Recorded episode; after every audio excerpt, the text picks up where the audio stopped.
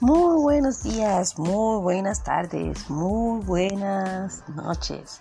Dependerá la hora del día, de la noche, de la tarde que nos estén escuchando, mirando desde mi faro con su moderadora Aida Mendoza.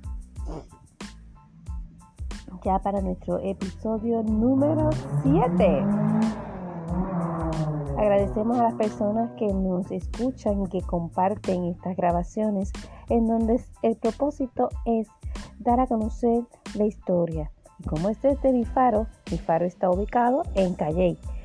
A su momento compartiremos otros temas que no sean de Calley, que sean a nivel general o incluso a nivel mundial, ya que es nuestro faro y nuestro faro puede mirar para todos lados.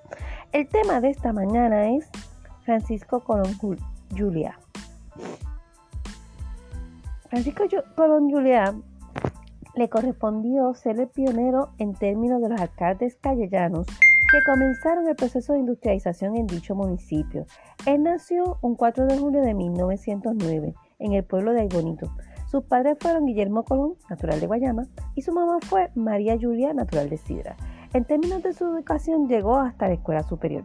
La familia Colón Julia eran propietarios de dos fincas en el barrio Toita. En dichas tierras se cultivaba tabaco, se criaba ganado y se cultivaban otros frutos menores. Durante el tiempo escolar se trasladaba a su propiedad en el taller Núñez Romeo del pueblo de Calle. Por su responsabilidad y amor al trabajo, su padre le entregaba desde muy jovencito la administración de sus tierras.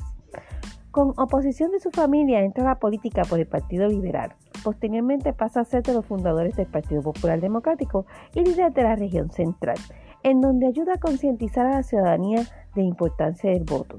Logró desempeñarse como asambleísta municipal para allá, para allá para 1942 a 1946.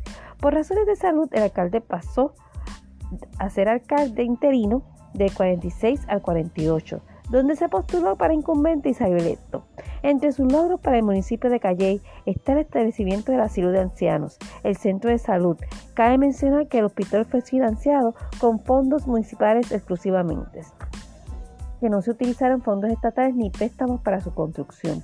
Eran fondos municipales solamente y no estatales, cabe destacarlo. Además del asfalto a las calles de calle, el estacionamiento para la plaza de recreo de 1950, modernas ambulancias, carros fúnebres, modernos carros de basura, planta para purificar el agua potable, luz a todos los barrios, parques de pelotas, separación a la plaza pública y caseríos modernos. Esta fue la obra de el alcalde Francisco Colón Julia. No cabe duda que con él se encabeza la lista de personas que trabajan pro y para industrializar nuestro municipio. Gracias, eso es todo por hoy. Recuerden, compartan, compartan, compartan, mirando desde mi faro.